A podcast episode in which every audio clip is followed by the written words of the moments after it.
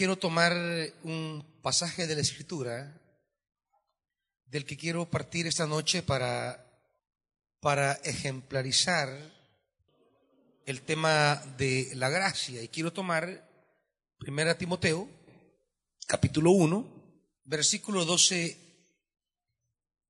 versículo 13, perdón, y 14, para luego internarnos en, el corazón de Dios. Primera Timoteo capítulo 1, versículo 13.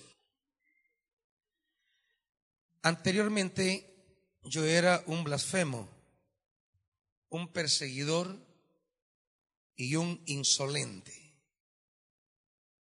Pero Dios tuvo misericordia de mí porque yo era un incrédulo y actuaba con ignorancia. Pero la gracia de nuestro Señor se derramó sobre mí con abundancia junto con la fe y el amor que hay en Cristo Jesús. Padre, esta noche anhelamos un derramamiento de tu gracia sobre nosotros. Permítenos caminar en la palabra tuya para indicarnos el camino de la gracia y el camino de nuestra participación dentro de ella. Señor, esta noche tu pueblo necesita una visitación de tu gracia. Dios de Abraham, de Isaac y de Jacob. Delante de ti están todas nuestras cargas, nuestras penurias y nuestras angustias. Y solo tenemos tu gracia. Señor, escúchanos, atiéndenos. En el nombre de Jesús. Amén. Siéntense, amados.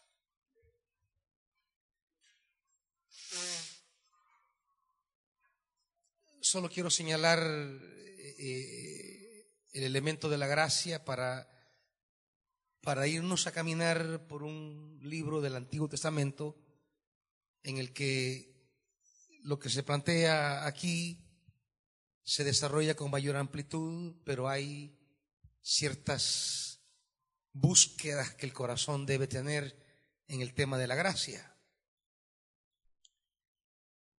Porque aunque Pablo se señala a sí mismo como incrédulo e ignorante, sin embargo, él en su mentalidad confundida, obstruida, de alguna manera andaba en la búsqueda de lo mejor. Es decir, el celo, el celo por Dios es lo que lo impulsaba, un celo tonto, necio, pero al final había un celo por Dios, equivocado. Pablo no lo hacía por dinero, no lo hacía por envidias, lo hacía por ignorancia, y él lo dice. No había entendido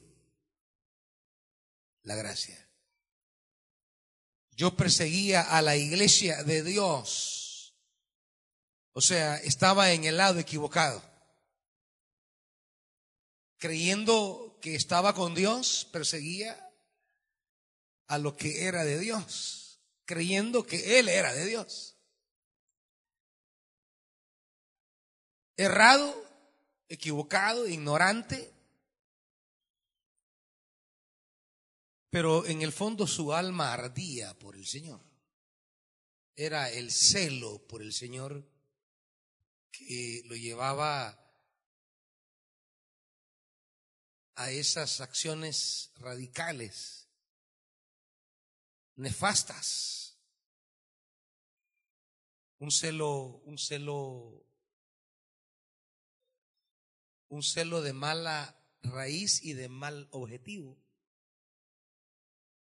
Pero una vez que ese corazón fuese iluminado y puesto en la dirección correcta, ese hombre tendría el mismo celo.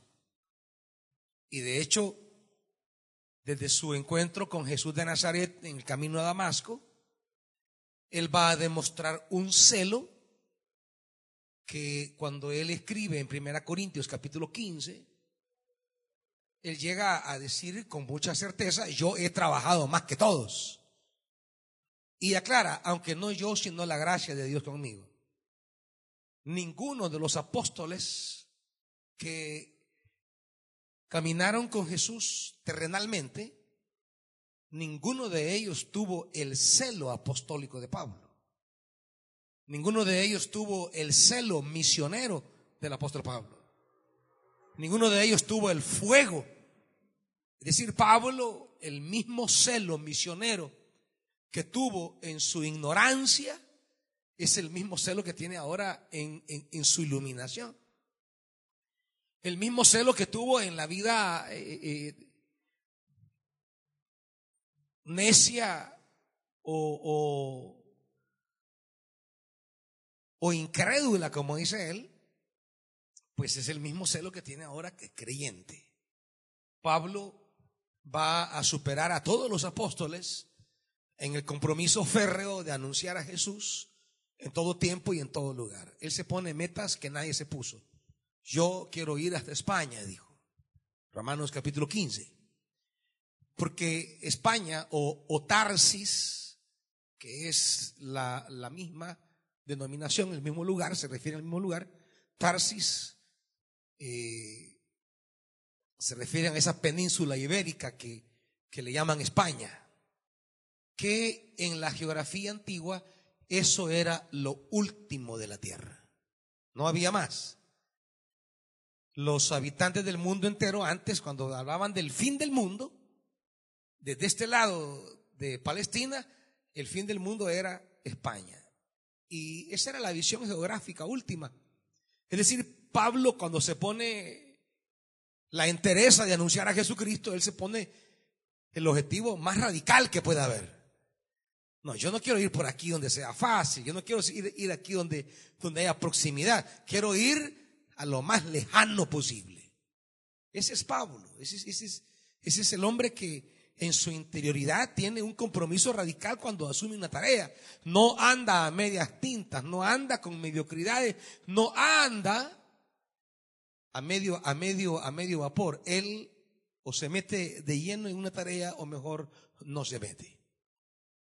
Y así como tenía ese empuje y radicalidad en contra de Jesús, pues ahora la gracia lo va a poner en la perspectiva de de la buena nueva y lo va a asumir también con la misma radicalidad. Ahora, el apóstol describe que es la gracia que se derramó sobre él con abundancia. Una gracia exuberante, una gracia que desborda, que rebalsa, una gracia, una gracia de Dios que sobrepasa nuestras fallas, una gracia que sobrepasa nuestros pecados, una gracia que sobrepasa nuestras debilidades, una gracia que sobrepasa nuestras flaquezas, una gracia que está más allá de lo que podemos ofrecerle nosotros a Dios, una gracia que está más allá de lo que de lo que yo puedo hacer para Dios. Y esta noche yo quiero que como iglesia busquemos un tiempo de gracia para Dios o desde Dios. Que, que Dios nos pueda en Jesucristo esta noche visitar con abundante gracia y que, y que esa gracia quiera expresarse esta noche en, en, una transformación de esas realidades adversas que, que golpean la vida de muchos. Estamos viviendo tiempos de estrechez, momentos de enfermedad para algunos, miedos, desesperaciones, falta de claridad sobre el devenir. Y para, para asimilar, diríamos, este mismo principio que el apóstol plantea aquí, de, de por encima de su incredulidad, por encima de su ignorancia, aparece la, la, la, la, gracia de Dios. Por encima de ser un blasfemo, un perseguidor y un insolente, aparece la gracia de Dios. Cómo esa gracia viene a pesar de. Cómo es que esa gracia opera en el momento más negativo de la vida del ser humano. Cómo la gracia aparece en el momento más oscuro del ser humano. Cómo la gracia se hace presente en el momento en el que menos digno nos consideramos para recibir algo de Dios. Por eso es gracia. Y cuando les hablo de la gracia esta noche, estoy hablándoles de, de que justamente Pablo estaba viviendo el momento más nefasto como persona, más condenable como religioso, más deshumanizado, eh, eh, eh, el momento más deshumanizado. Y justamente allí cuando,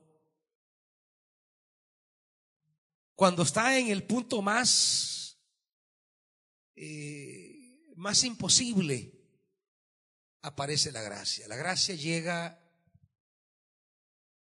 cuando no nos consideramos eh, dignos absolutamente de nada de Dios. Y allí entra la gracia. Y la gracia llega y lo cambia todo.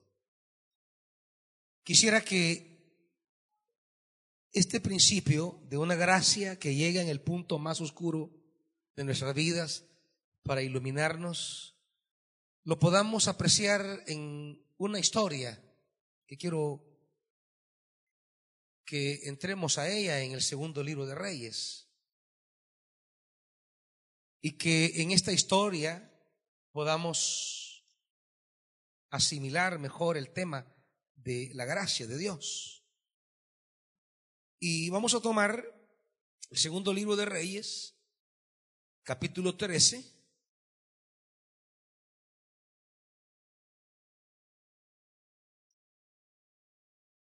Segundo libro de Reyes, capítulo 13. Y dice en el versículo 1, está conmigo ahí hermanitos, esas Biblias en el año 23 del reinado de Joás, hijo de Ocosías, rey de Judá, Joacás, hijo de Jehú, ascendió al trono de Israel. No se me vayan a confundir en el relato de la escritura porque hay dos Joás. Vamos a hablar de un Joás hoy. El Joás del que acabamos de, de leer es Joás, hijo de Ocosías, rey de Judá. Pero vamos a hablar no de Joás, rey de Judá, sino vamos a hablar de un Joás que es rey de Israel. Ya vamos a llegar a él.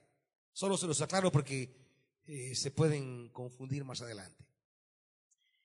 Y resulta que ahí ascendió al trono de Israel Joacás, hijo de Jehú. Ustedes se acuerdan de la historia de Jehú y reinó en Samaria 17 años. Y mire lo que dice Joacás, hizo lo que ofende al Señor. Estamos hablando del comportamiento equivalente al de Pablo, de ser un blasfemo, un perseguidor, un asesino, un ignorante, un incrédulo. Pues todas esas, todas esas atribuciones que Pablo se refiere a sí mismo se resumen aquí en el caso de Joacás con la frase hizo lo que ofende al Señor. Por tanto, al decir que un hombre hace lo que ofende al Señor, estamos hablando de, de la situación más caótica en, la que, en la que un ser humano puede entrar. Porque vivir una vida que ofende a Dios, pues estamos hablando de una vida que no tiene esperanza realmente. Pues siguió, dice, el mal ejemplo de Jeroboam, hijo de Nabat, y no se apartó del pecado con que éste hizo pecar a Israel. Por eso, aquí viene la consecuencia de hacer lo que ofende al Señor. Por eso la ira del Señor se encendió contra los israelitas y por mucho tiempo los puso bajo el poder de Hazael, rey de Siria, y de su hijo Benarad. Tome, por favor, dos notas aquí. Uno, Joacás hace lo que ofende al Señor y como consecuencia natural entra en un estado de esclavitud, de subyugación, de sometimiento. Es la relación. Apartarnos de Dios es entrar en esclavitud. Apartarnos de Dios no es entrar en libertad de nada, es entrar en otra esclavitud, en otro subyugamiento solo que de otro tipo. Estar sometidos a Dios o estar subyugados al hombre. No crea nadie que va a llevar una vida libre porque se va a desligar de Dios. Si ya no quiero, como dijo Jeremías, no, hasta aquí estoy harto, no más. No quiero predicar. No me vuelvas a dar palabra para predicar. No quiero. Eso me ha traído a mí toda clase de sufrimientos, de desavenencias, de persecuciones. No quiero más. Pero no pensemos que desligarnos de Dios implica que vamos a estar verdaderamente libres. Desligados de Dios caeremos subyugados en cualquier realidad humana. Estaremos ahí esclavos, sometidos. Nuestra vida siempre estará con un yugo. Por eso Jesús nos dice, llevad mi yugo sobre vosotros, porque mi yugo le va a dar paz. Los otros yugos no le van a dar esa libertad ni la paz. Pero a veces nos engañamos y creemos que quitarme el yugo de Dios va a significar estar libre. No, no, no. Caerás en uno, o dos o tres yugos que harán tu vida imposible. Y el segundo elemento que quiero que, que, que, vea y que se resalte, porque va a tener relación más adelante, es en poder de quién Dios los entregó. ¿Y, ¿Y qué dice? ¿En poder de quién? bajo el poder de Hazael, rey de Sirias, y de su hijo Benadad. Quiero que vea esta relación, porque Hazael y Benadad, padre e hijo, van a traer dolor a Israel. Y lo que viene, cuando intervenga la gracia de Dios, es que también Dios va a traer un padre y un hijo que sea libertador. Pero quiero, no me quiero adelantar, solamente quiero resaltar el tema de Hazael. En este momento Hazael nos resulta desconocido, pero en más de algún momento ustedes ya leyeron la historia de cómo Hazael llega al trono y, y llega porque Eliseo así se lo señala. Y quiero que vaya conmigo al capítulo 8. Cuando Hazael no es rey, sino que es un enviado por el rey de Siria. Y dice versículo 7. Segunda Reyes 8. Luego Eliseo se fue a Damasco y Benadad, rey de Siria, estaba enfermo. Y cuando le avisaron que el hombre de Dios había llegado, le ordenó a Hazael, fíjese bien, llévale un regalo al hombre de Dios.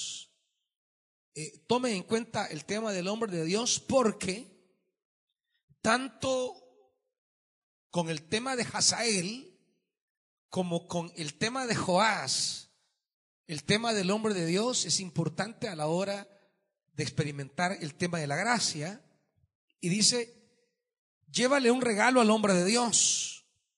Cuando lo veas, consulta al Señor por medio de él para saber si me voy a recuperar de esta enfermedad. Hazael, que era pues un subalterno del rey de Siria, no, no era ni de la familia del rey, era un simple enviado. Fue a ver a Eliseo y como regalo le llevó de las mejores mercancías de Damasco cargadas en 40 camellos. Imagínense qué regalito el que le llevaron al hombre de Dios.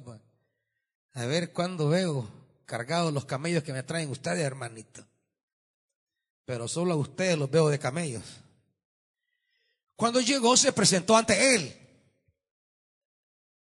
y le dijo, Benadad, rey de Siria, su servidor, me ha enviado para preguntarle si él se va a recuperar de su enfermedad. Eliseo respondió, ve y dile que sobrevivirá a esa enfermedad, aunque el Señor me ha revelado que de todos modos se va a morir. Es una de las cosas raras del hombre de Dios aquí, que son inexplicables en la Biblia, que para nosotros sería una mentira y Eliseo está mintiendo, pero claro, la manera de ver las cosas en el mundo de la Biblia es diferente a la manera moral de que en Occidente vemos el asunto. El mensaje que le tiene que llevar es que se va a recuperar, pero no le digas nada porque se va a morir. El Señor me ha revelado. La revelación es, se va a morir. La estrategia es decirle que no. Eh, ¿Qué está pensando Eliseo? No lo sé. Solamente eh, está aquí su comportamiento. Y luego viene con el tema de, de, de Hazael. Y luego Eliseo se quedó mirándolo fijamente hasta que Hazael se sintió incómodo. Entonces el hombre de Dios se echó a llorar. ¿Por qué llora mi Señor? le preguntó Hazael. Estamos hablando de los sirios. No son israelitas. No es Samaria en el norte ni es Judá en el sur. Es Siria, enemigo de Israel. Pero ven en Eliseo las marcas de un hombre de Dios.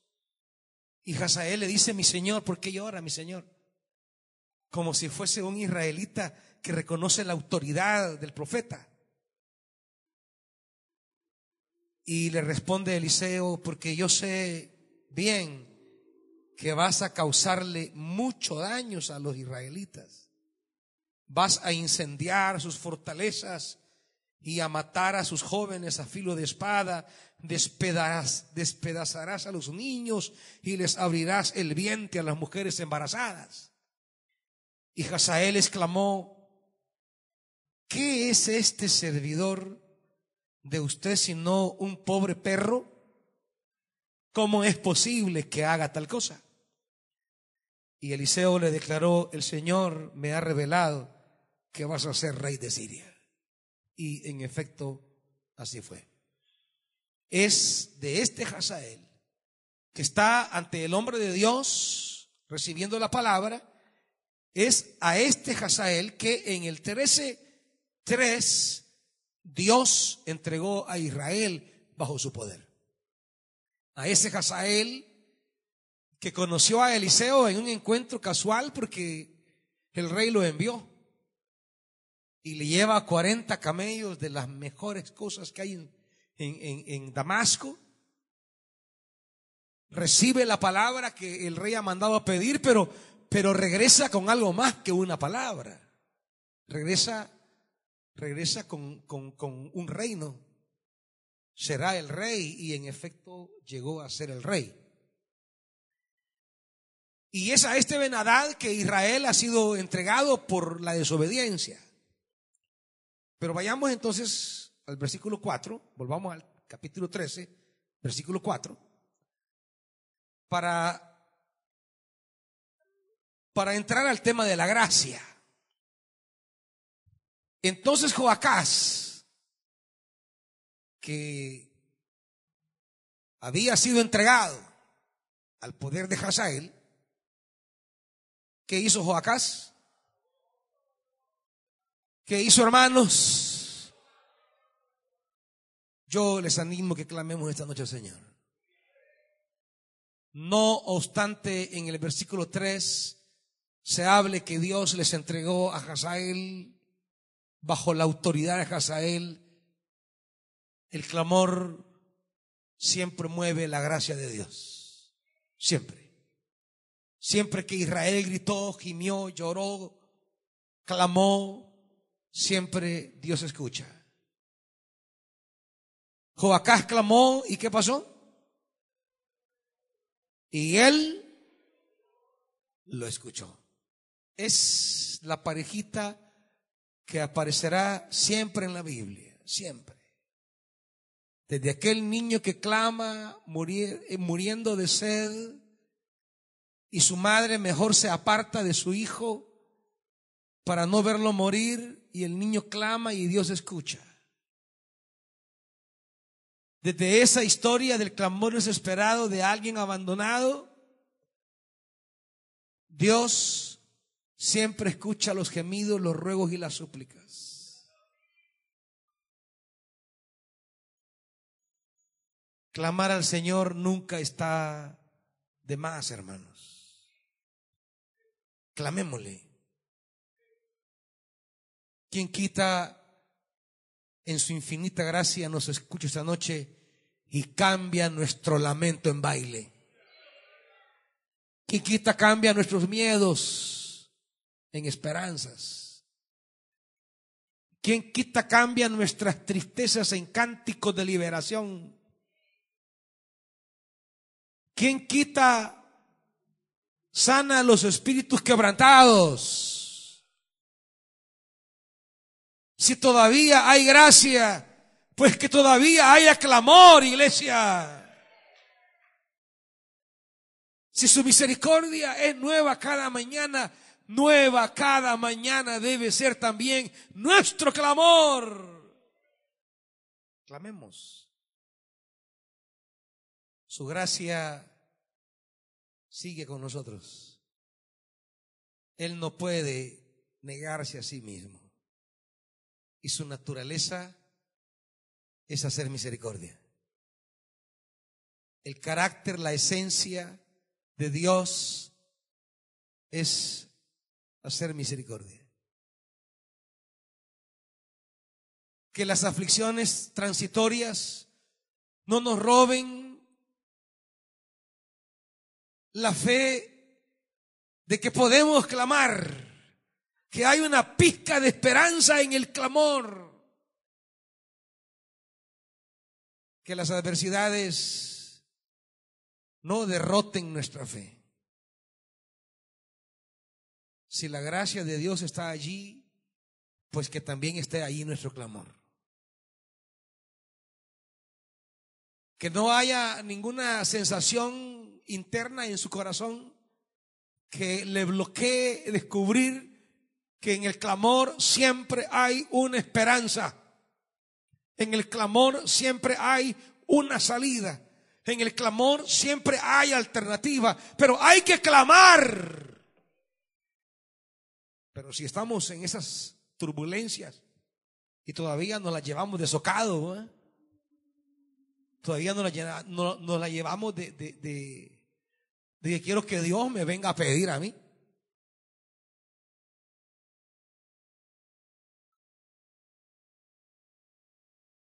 El clamor es el camino de apelar a la gracia. El clamor es un grito por la gracia de Dios.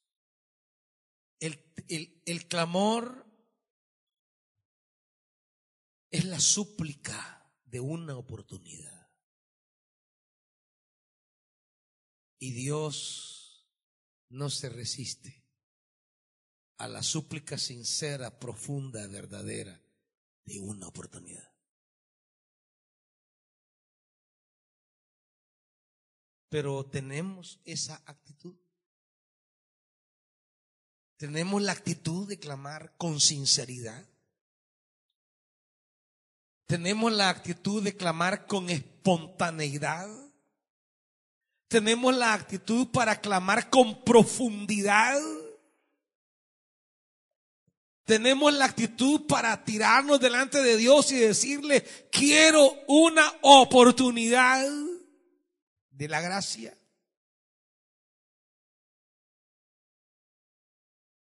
Y la pregunta es, pero si el hombre ha hecho lo que ofende a Dios, ha seguido los, los peores ejemplos y no se ha apartado de la herencia negativa,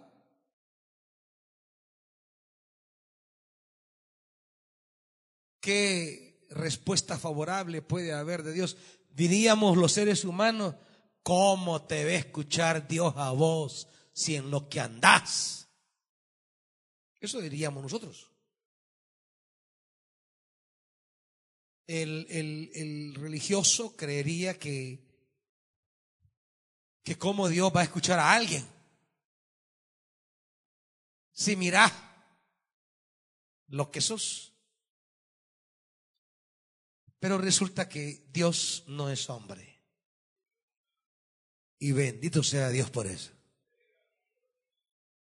Porque ahí donde los hombres no pueden darnos ya una oportunidad, Dios sí puede darnos una oportunidad. Pero tengo yo la sensibilidad espiritual de buscar esa oportunidad?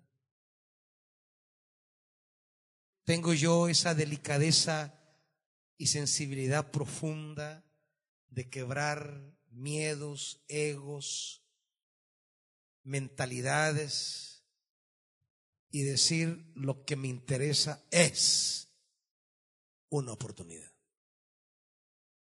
Este hombre lo hizo. Clamó al Señor. No sé qué le dijeron los que estaban alrededor, si estaba loco, si, había pelado o que era imposible, no sé. Pero lo que sí sé es lo que él hizo y él clamó a Dios. Y no solo sé eso, también sé que Dios lo escuchó.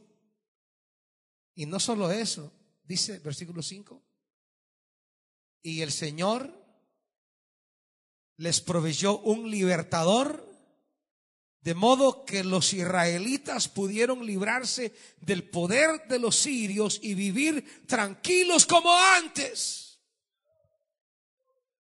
O como dice la reina Valera, vivir, ¿cómo dice? Habitaron en sus tiendas como antes.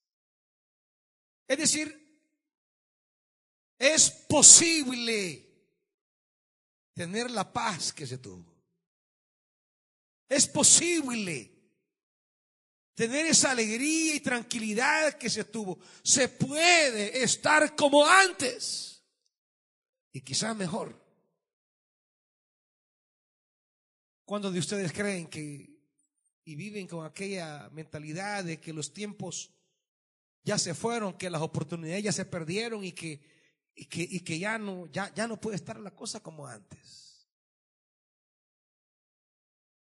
Siempre que se habla de ese antes, hablamos de ese momento en que un día estuvimos bien. Cuando miramos al pasado y decimos, yo me acuerdo cuando todo estaba bien. Cuando todo era tranquilidad, todo era paz. ¿Cuántos ven hacia el pasado y, quisieran comparando su presente y el antes y dicen, yo no estoy como antes, estoy complicado. Los momentos de mayor plenitud humana que usted ha tenido, los momentos de mayor prosperidad, los momentos de, de estar bien, de repente se vinieron abajo por pensamientos, sentimientos, decisiones, opciones, caminos. Y nos llevaron en un quebradero de caminos y de cabeza.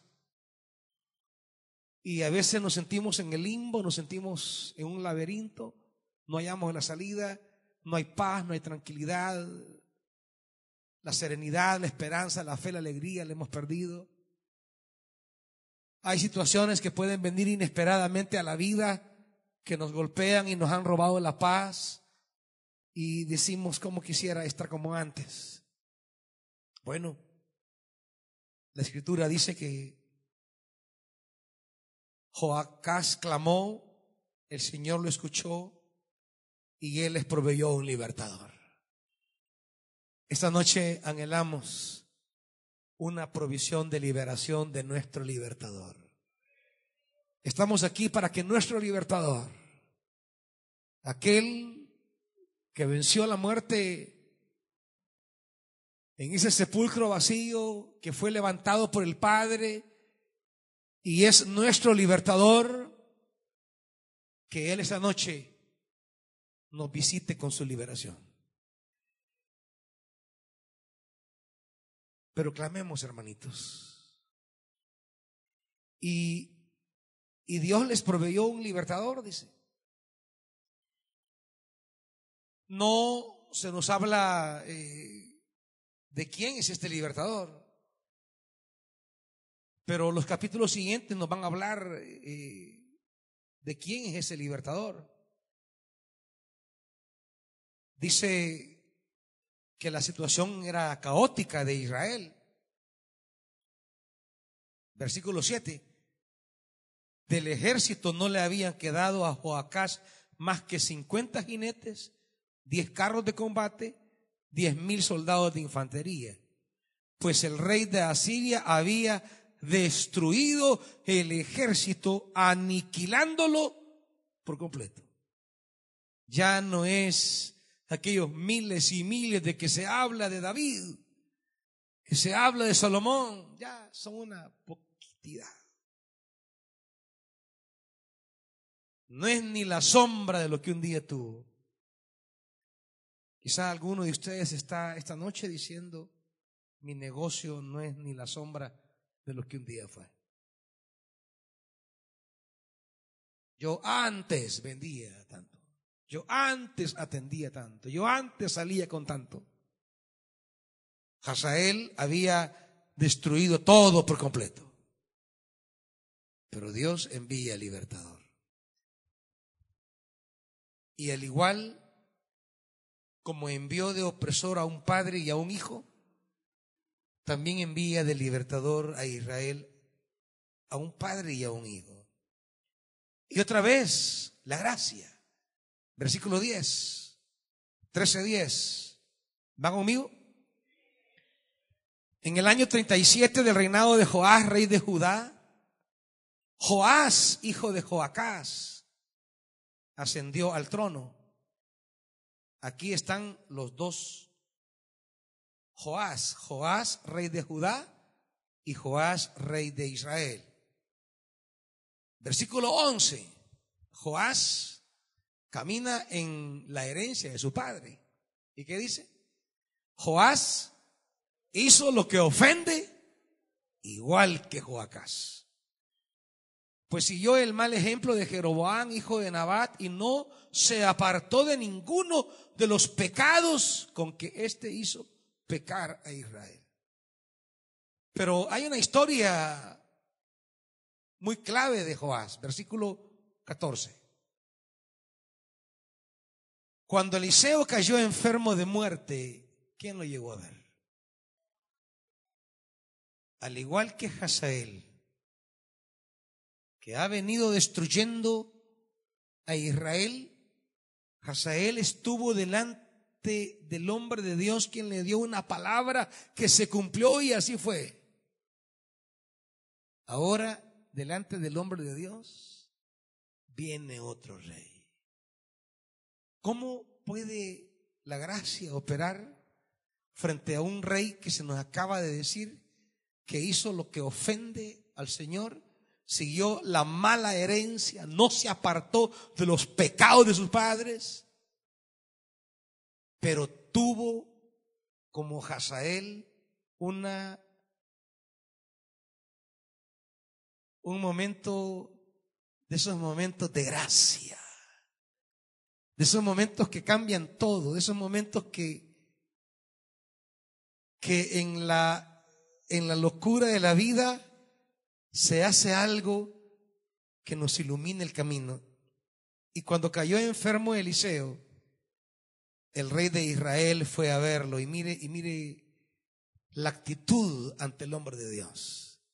Al igual que aquel le decía mi Señor, al igual que Hazael le decía a mi Señor, le dice, este le dice, Padre mío, Padre mío, carro y fuerza conductora de Israel.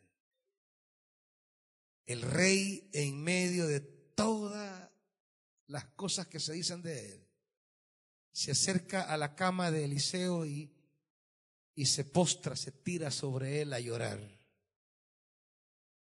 No llega a pedirle nada, llega a reconocerle que él es la vida de Israel.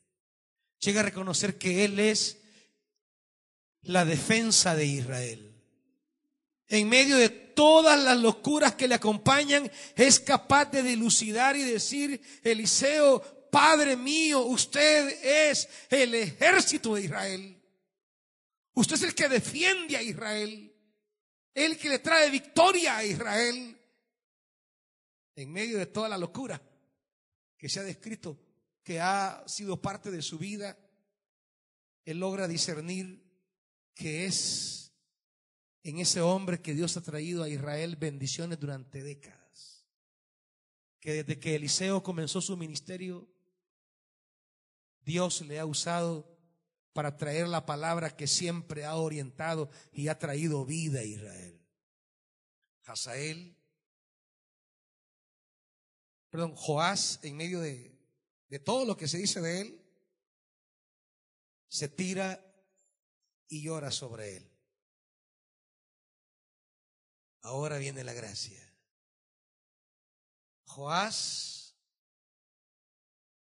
se acerca, clama, llora ante el profeta. En medio de que sea el rey, su posición honorable de ser el rey no le impide doblegarse y humillarse y reconocer que Eliseo es el hombre de Dios y que ha guiado a Israel con la palabra durante muchos años. Y Joás, en un arrebato de ese corazón necesitado y angustiado, se le acerca y le dice, ¿qué voy a hacer sin usted? Eso le quiere decir. Padre mío, Padre mío, carro y fuerza de Israel, ¿qué, voy a hacer si usted se me muere? ¿Qué será de Israel sin usted? ¿Qué nos queda? Por nosotros, como rey le quiere decir él, Israel ha sufrido, pero por usted, Israel ha sido bendecido. Por nuestros caminos, Israel se ha visto afligido, pero por su presencia aquí, Dios siempre, siempre tiene una palabra de esperanza y de gracia para nosotros. Joás reconoce que si Israel aún existe, como lo dirá más adelante, es por el ministerio de Eliseo la presencia de Eliseo en medio de Israel.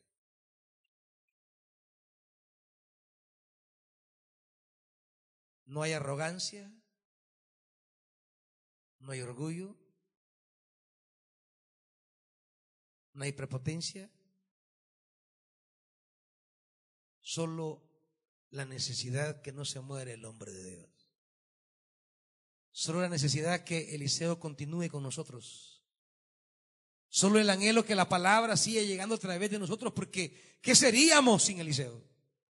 Es la lámpara de Dios, es la chispa de Dios.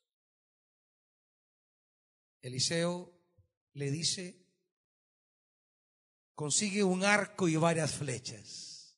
La gracia. Ese reconocimiento, ese clamor de acercarse al hombre de Dios postrado en su lecho va a despertar en Eliseo un gesto de liberación. Aquí empieza la tan anhelada liberación. Joás así lo hizo y luego Eliseo le dijo, empuña el arco. Cuando el rey empuñó el arco, Eliseo puso las manos sobre las manos del rey y le dijo, abre la ventana que da hacia el oriente. Joás la abrió y Eliseo le ordenó, dispara. Así lo hizo. Entonces Eliseo declaró, flecha victoriosa del Señor, flecha victoriosa contra Siria. Tú vas a derrotar a los sirios en Afec hasta acabar con ellos. Le da esa palabra que desata nuevas realidades. ¿Qué somos sin esa palabra que abre caminos?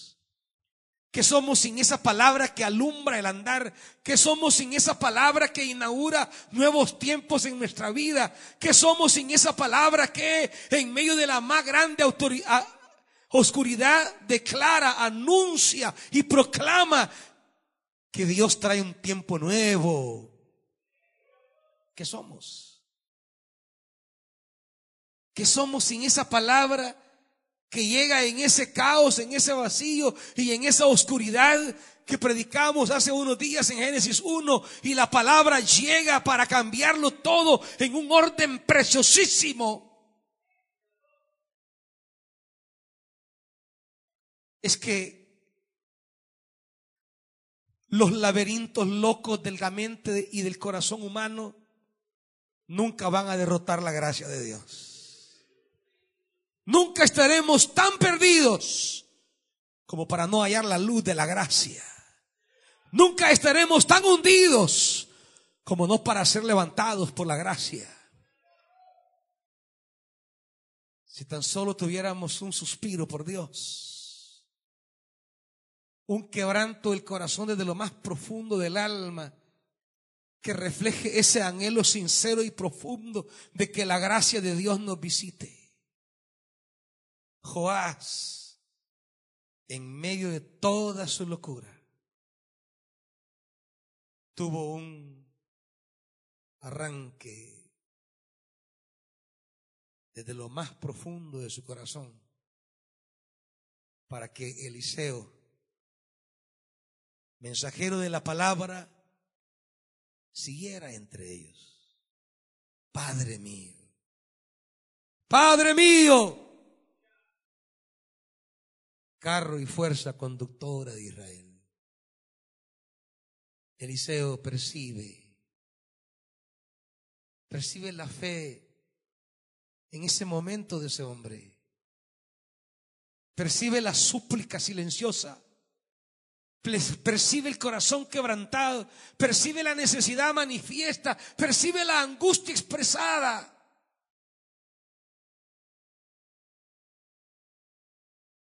Es que si el hombre de Dios está postrado y a Joás le hubiera valido chonga y no hubiera tenido ninguna importancia, ninguna ningún interés, ninguna sensibilidad, pues las cosas no hubieran cambiado. Pero él dice, voy a ir donde el hombre de Dios. No fue como el rey de Siria que mandó. No, fue él.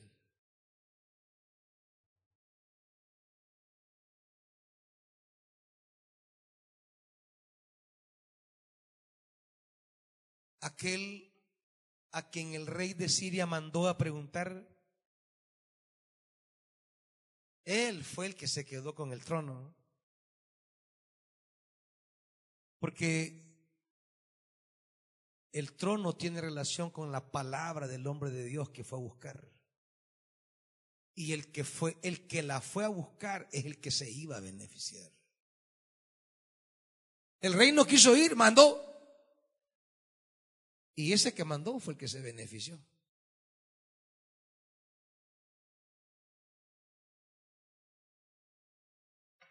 No mande mensajes, busque usted el mensaje. No mande recaderos, vaya usted a recibir la palabra. Joás no mandó. Él llegó a quebrantarse delante del hombre de Dios. Y el hombre de Dios proclamó una flecha victoriosa. Esta noche vamos a proclamar flecha victoriosa, hermanitos. Eliseo le dijo flecha victoriosa contra Siria. Tú sabrás contra qué proclamaremos flecha victoriosa hoy. No sé cuál es tu Siria, pero la victoria no está en tus locuras, está en la flecha victoriosa. Pero le dijo, tome el arco y las flechas. Y el hombre de Dios puso su mano sobre la mano del rey para indicarle que la victoria es de la gracia de Dios. Que Dios ha oído la gracia y el clamor y que la victoria será de la gracia. Para que no se nos suba la cabeza la locura de creer que es por nosotros. Esta noche, iglesia, habrá flecha victoriosa y vamos a clamar por una flecha victoriosa. Así que toma las flechas, añadió. El rey las tomó y Eliseo le dijo, golpea el suelo. Aquí hay una mala traducción. La traducción es dispara al suelo. O sea, sigue disparando. Como te enseñé el primer disparo, sigue disparando contra el suelo. Joás disparó al suelo tres veces y se detuvo. Ante esto, Eliseo dice, el hombre de Dios se enojó. Para los que crean que el hombre de Dios era una sonriente y con la trompa floja, no, no. El hombre de Dios se enojó y le dijo, debiste haber golpeado al suelo cinco o seis veces. Entonces habrías derrotado a los sirios hasta acabar con ellos. Pero ahora solo los derrotarás tres veces. Joás fue a llorar por Eliseo y salió con una promesa de victoria. Joás fue a quebrantarse delante de Eliseo, fue a llorar delante de Eliseo, fue a, a expresarle la profunda necesidad que tenía Israel de Eliseo. Y salió con una flecha de victoria no plena como quería Eliseo. Porque Joás no tuvo, si Joás ya había recibido la palabra que le decía, flecha victoriosa del Señor, flecha victoriosa contra Siria, tú vas a derrotar a los sirios hasta acabar con ellos. Si había recibido esa palabra, y luego recibe la orden de decir, dispara al suelo, él hubiera disparado como loco. Una tras otra y otra y otra y otra. Tenía una palabra.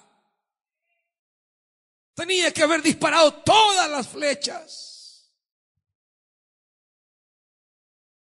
Pero somos tan limitados a veces. Somos tan apocados a veces. Nuestras oraciones son unas cosas tan simples, huecas, vacías. La palabra nos está hablando del clamor esta noche. Y estamos en medio de la turbulencia. Y estamos así como que...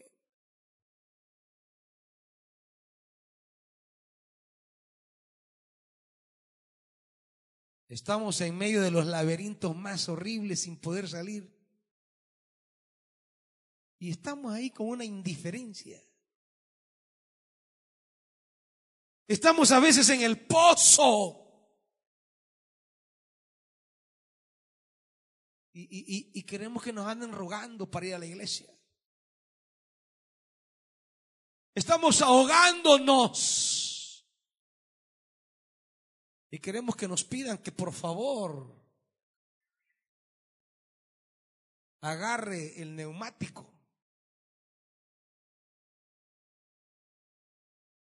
Muchos terminan de hundirse no porque no haya gracia, sino porque no hay humildad para clamar. No hay esa actitud de desesperación de decirle, Dios, escúchame. Dios, atiéndeme. Llega el momento del clamor y estamos más pendientes qué va a pensar el que está a la par si me pongo a chillar. El Espíritu a veces te dice, tirate al suelo y clama, pero su razón es que me van a ver aquí. Es que, es que a saber qué va a decir tal persona. Como que si acaso aquí hemos venido a que las personas nos vean y no a traer una flecha de liberación sobre nuestra vida. Por eso muchos no salen del pantano. Porque no han entrado en la en ese tirarse de manera total delante de Dios y decirle, Señor, no tengo nada, tú eres todo para mí. Y si tú no metes tu mano, hasta aquí llegué. Y si tú no intervienes, Dios, si tú no actúas, ¿qué será de mí?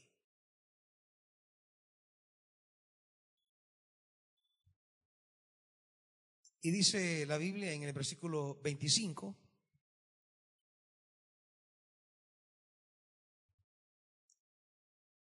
Entonces Joás, hijo de Joacás, logró rescatar del poder de Benadad las ciudades que éste le había arrebatado a Joacás. En tres ocasiones logró derrotarlo de modo que pudo recuperar. ¿Qué quieres recuperar, iglesia? ¿Qué quieres recuperar esta noche? Si es que quieres recuperar, pues. Si es que quieres recuperarte. Aquí está el camino de la gracia. El camino de la liberación, el camino de la misericordia. Quiero ir al capítulo 14 Porque quiero que esta noche levantemos clamor, iglesia. Los que quieran recuperar, los que quieran la visitación de la gracia de Dios, a la muerte de, de Joás le sucede su hijo, Jeroboán II, capítulo 14, versículo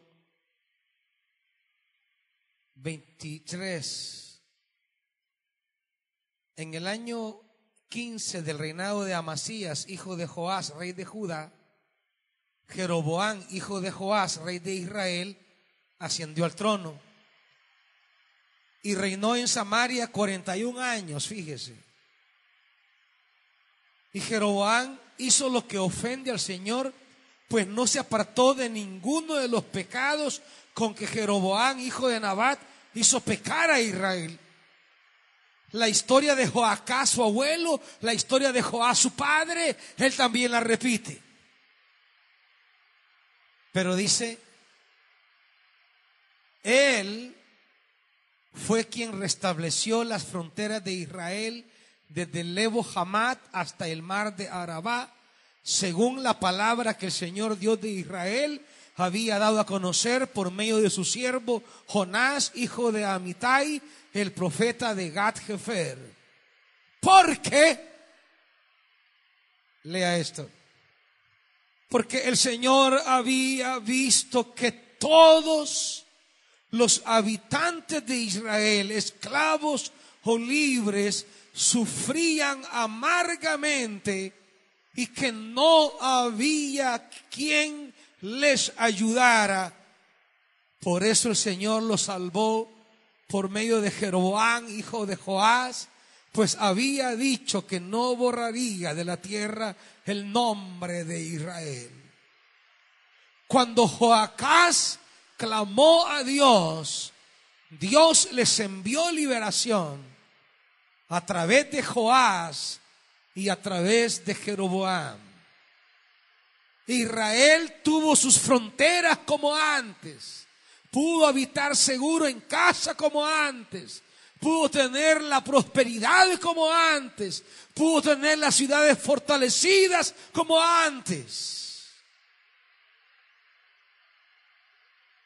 en medio de la rebeldía de Joacás, de Joás y de Jeroboam, la gracia aparece allí cuando hay un momento de sensibilidad y de clamor a Dios.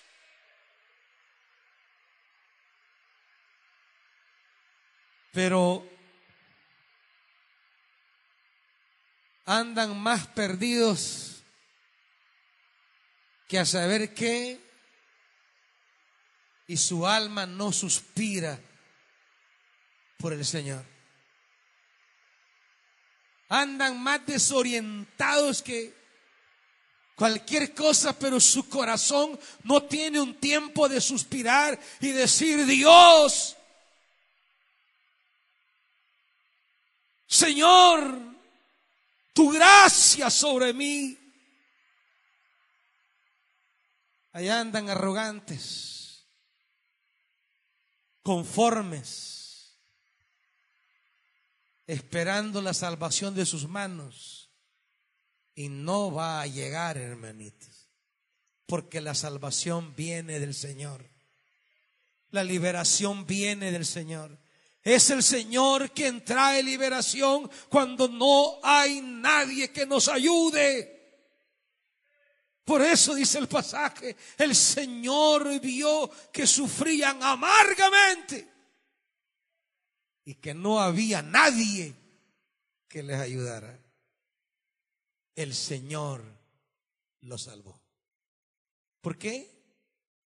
Porque Joás y Jeroboam son la respuesta de liberación al clamor del 13.4 Allá, cuando Joás clamó, el 5 dice, el Señor les proveyó libertador.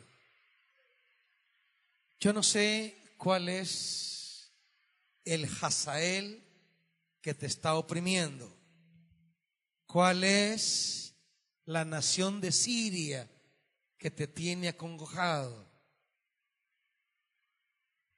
Y yo no sé cómo estás caminando con Dios. Si va derecho o torcido, no lo sé. Lo que sí puedo decirte, iglesia,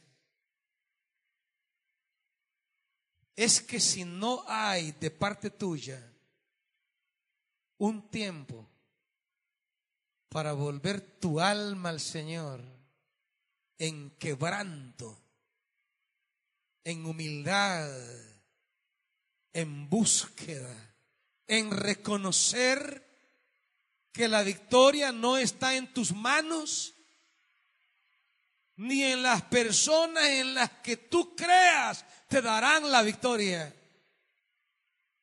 Que la salida de ese pozo profundo está solo en el Señor. Que solo en Él está nuestra salvación. Que solo en Él está nuestra salida. Que solo en Él está nuestra esperanza. No sé cómo estás, pero lo que sí sé es que tu alma tiene que humillarse delante de Dios buscando la gracia. Lo que sí sé es que tu espíritu debe venir delante de Él aspirando su gracia desde lo más profundo de tu corazón. No con esos conformismos, no con esas actitudes frías, no con esos distanciamientos, no con esas arrogancias.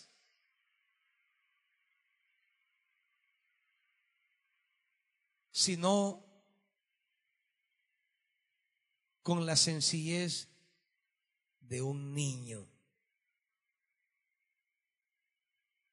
Como dice el salmista, y aquí cierro, a búsqueme conmigo, por favor.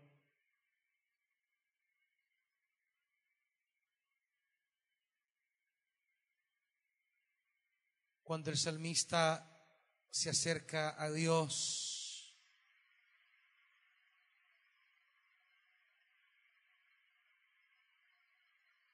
Salmo 123.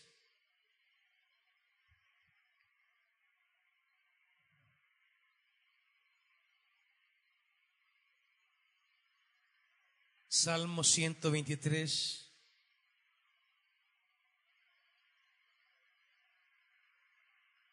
¿Está conmigo ahí? Hacia ti dirijo la mirada hacia ti cuyo trono está en el cielo, como dirigen los esclavos la mirada hacia la mano de su amo,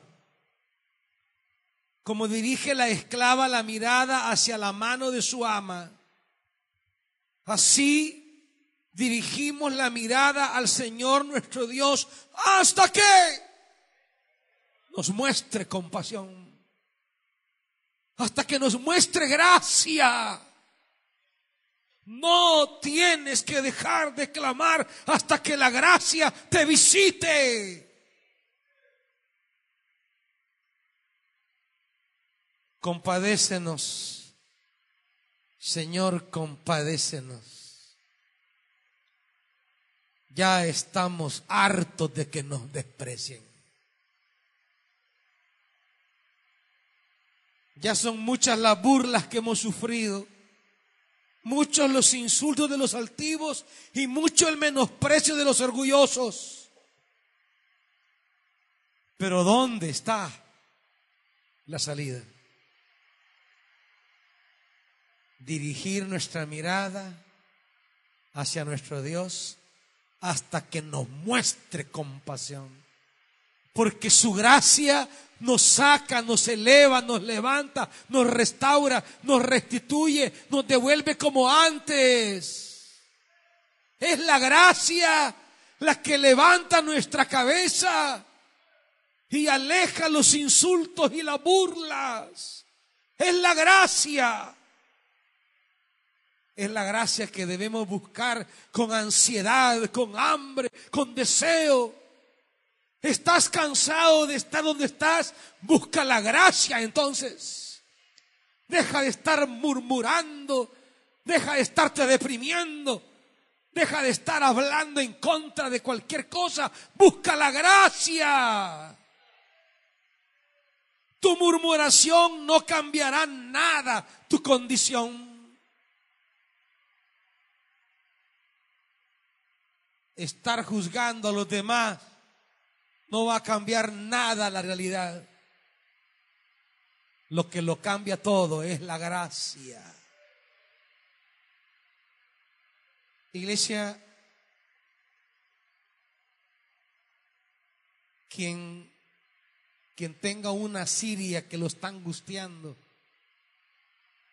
y le ha quitado fronteras, esta noche clamemos a Dios. Venga, levantemos un clamor más fuerte que la lluvia. Que se oiga el clamor del pueblo de Dios mucho más que la tormenta. Si tanta es tu angustia, ven y clama entonces. No te detengas, ven delante del Señor y levanta clamor ahora. Que se oigan más tus gritos que el sonido de la lluvia. Que se oiga más tu llorar y tus gemidos que la tormenta. Que ese grito, Padre mío, Padre mío, sea mayor.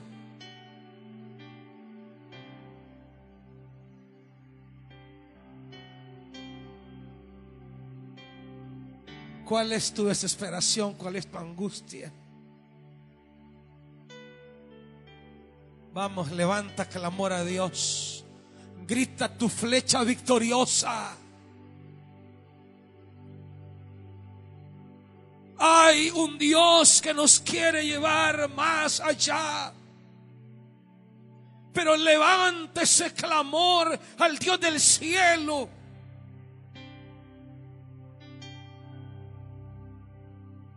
Levanta tu voz, iglesia. Abre tu corazón, abre tu boca delante de Dios.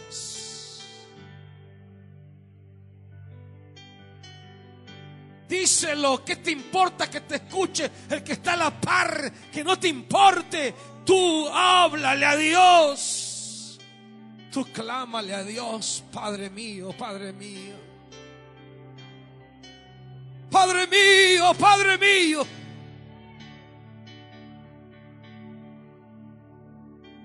Que el cielo escuche el grito de tu alma. Que el cielo escuche la aflicción de tu corazón.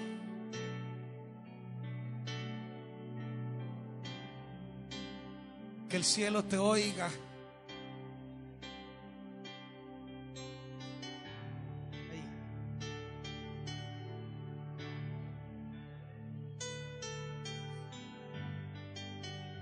Flecha victoriosa de Dios esta noche. Padre, hay esperanza en el clamor. Clama, pueblo. Clama, pueblo. El Señor ha dicho, clama a mí y yo te responderé. El Señor ha dicho, buscad y hallaréis, llamad y se os abrirá, tocad. Toquen el cielo de Dios. Toquen la puerta del cielo. Llamen al Padre.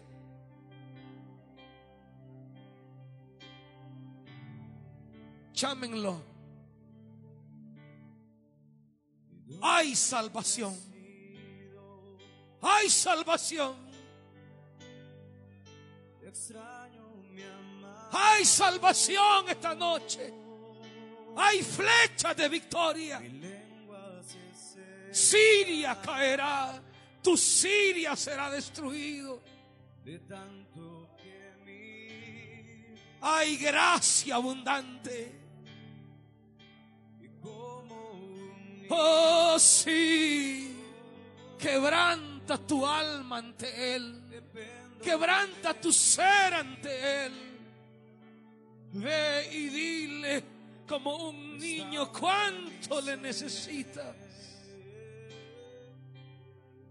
Clama sus favores. Clama su misericordia. Una vez más, yo te. El clamor, el clamor puede mucho.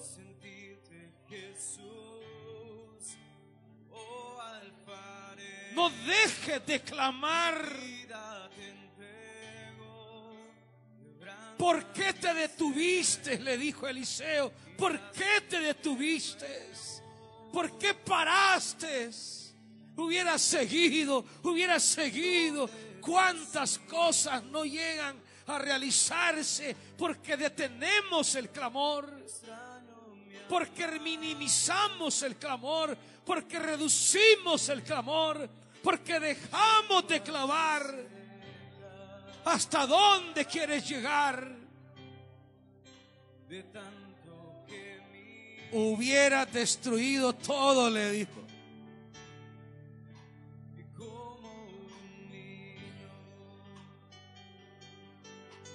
Tres veces clamaste, tres veces vas a derrotar a Siria.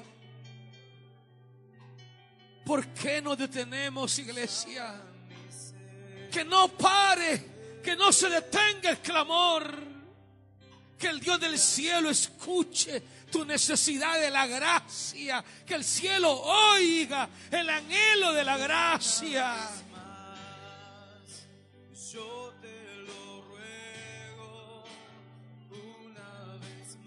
Clama por los tuyos.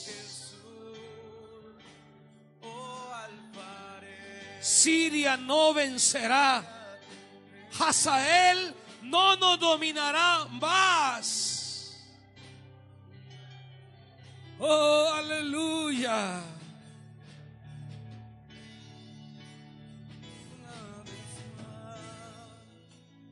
Oh, aleluya.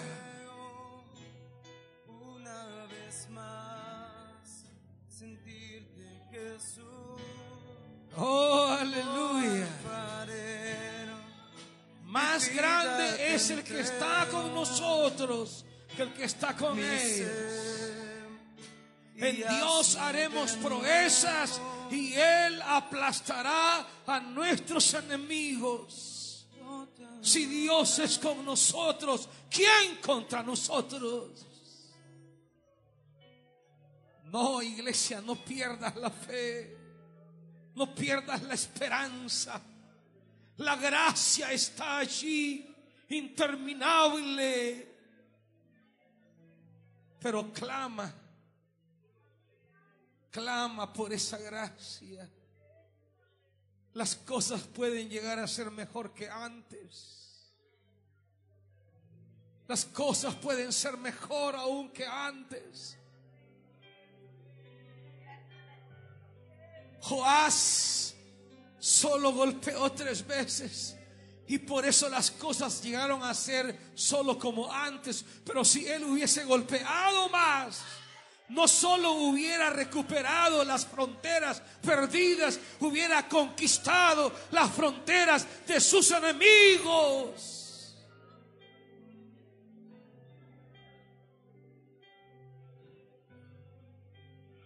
Su mano está alzada, no está escondida. Su mano está alzada para sanar y para salvar. Clama, iglesia. Clama a tu Dios. Clama a tu Dios. Estoy aquí Oh, sí. postrado. Oh, sí, iglesia. Gracia abundante. Otra vez estoy aquí Oh, escúchanos, Dios. sobre mi rostro. Oh, escúchanos. Tú Otra que vistes a Israel en esa amargura profunda y no había quien lo ayudara, pues así estamos nosotros, Señor. Ven a nuestra ayuda. Ven a salvarnos. Trae flechas de liberación, flechas de salvación, flechas de vida. Así como tú vistes a Israel, así hay muchos esta noche, Dios. Familias quebrantadas, madres acongojadas. Padres cargados, jóvenes turbados, necesitados. Señor, tu gracia puede cambiarlo todo. Tu gracia puede intervenir. Tu gracia puede caer. Señor. Oh Dios. Joacás clamó y tú le enviaste un libertador. Otra vez estoy aquí Háblale a tu Dios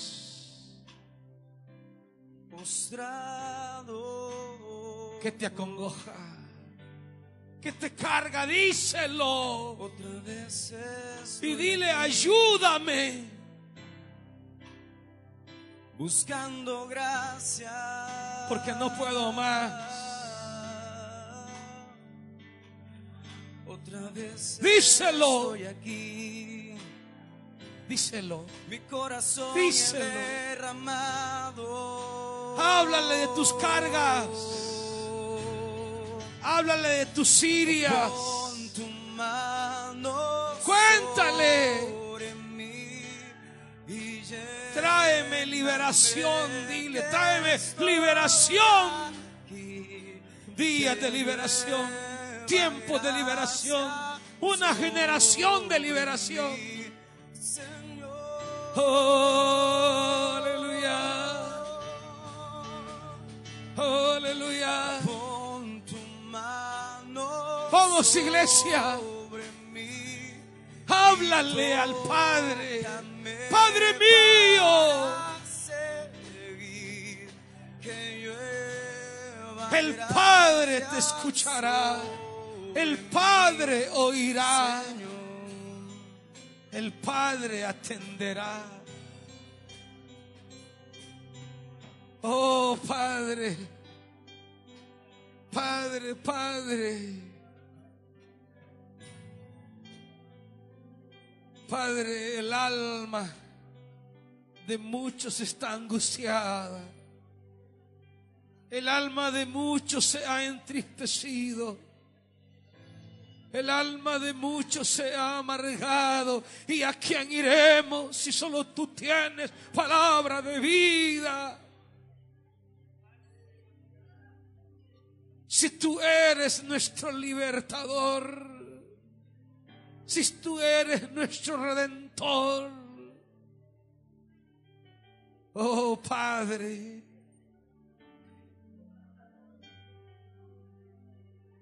Siria tiene quebrados muchos espíritus esta noche. Hazael ha quebrantado corazones estos días. Padre, en el nombre de Jesús, envía flechas de liberación, flechas de victoria, flechas de sanidad, flechas de provisión. Alegra el corazón de tus hijos. La lluvia se derrama Aviva sus espíritus. en la montaña hacia el mar. Renueva sus cuerpos. Dios de Abraham, Dios de Isaac, Dios de Jacob, óyenos. Oh, escúchanos, escúchanos. Oh, dígaselo. Oh, dígaselo. Ve y cuéntale que le amo. Vamos, díselo al Padre. Díselo al Padre.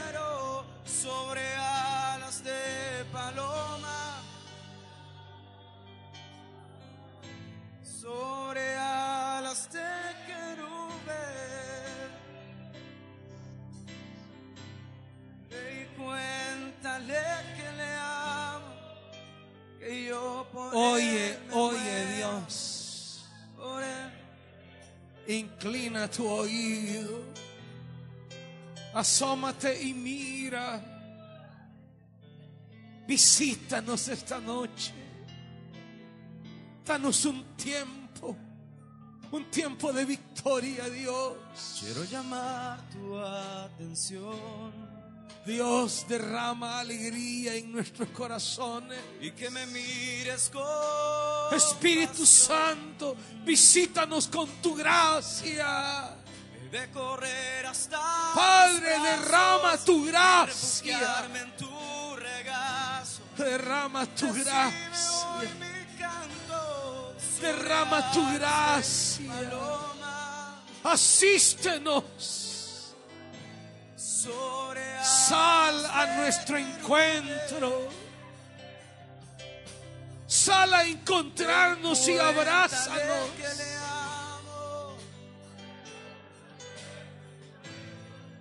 Pon anillo, Pon vestido nuevo. haz una fiesta, Dios. Danos un tiempo de fiesta. Cambia nuestro lamento en baile. Envía flechas de sanidad esta noche, Dios. Flechas de sanidad. Visita tu pueblo, Dios. Ten misericordia. Llénanos de tu gracia.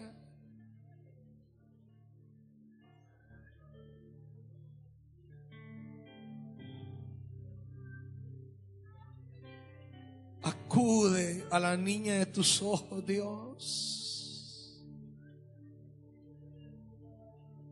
Acude a salvar a tu amada.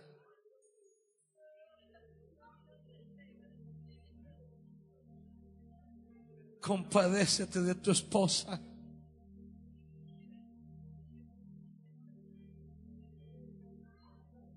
Pon tu mirada sobre nosotros.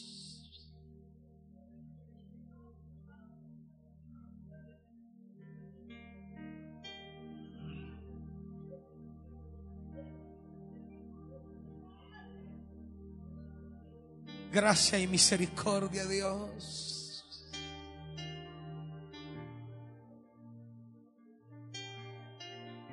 Para este pueblo y para sus hijos. Y para los hijos de sus hijos.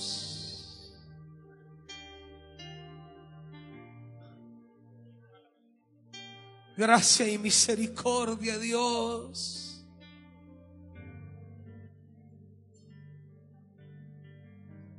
en lo que emprenden. Gracia y misericordia, Dios. En sus casas, en sus ciudades. Gracia y misericordia, Dios. En la obra de sus manos. Aquí estás, obrando Gracia y misericordia obrando en sus cuerpos. Oh, sí.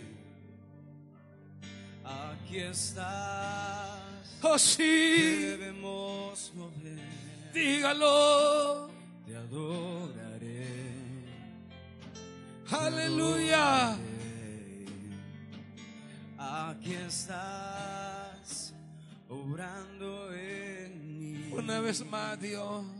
Te adoraré. Una vez más, una vez Te más. adoraré. Dígalo. Milagroso, abres camino, cumples promesas, luz en tinieblas, mi Dios, así eres tú.